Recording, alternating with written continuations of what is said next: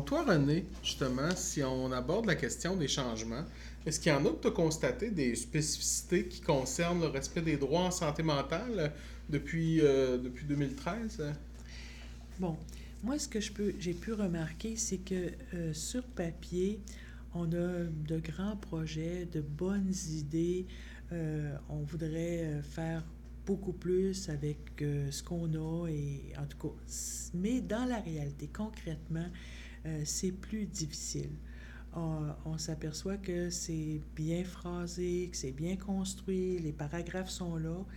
C'est ça. Ce qui manque, c'est ce qu'on qu'on a perdu euh, à quelque part. Ça s'est modelé avec, euh, avec les années. Euh, et quand je dis ça s'est modelé, c'est que oui, on a une volonté populaire, politique, d'aider, de vouloir élargir sur l'aide psychologique à apporter aux gens en santé mentale, mais dans les faits, est-ce que justement on arrive à, aller vers tous les objectifs qui sont, euh, qui sont mis sur papier, sur papier, euh, sur euh, le nombre d'années que je suis ici, je, vois différentes situations et je pense que là où ça fait la différence, c'est que la population est plus éveillée, c'est plus aiguisé et les gens cherchent actuellement à avoir des réponses. Ça, c'est extraordinaire parce qu'ils ils en veulent des réponses.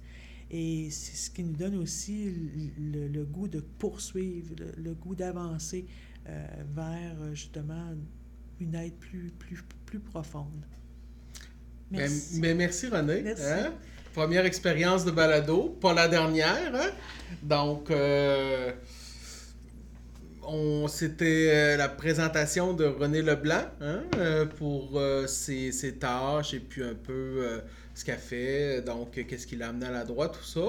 Donc, on vous remercie d'avoir été à l'écoute, puis au plaisir de, vous, de vous compter parmi nous pour une prochaine balado. Bonne journée!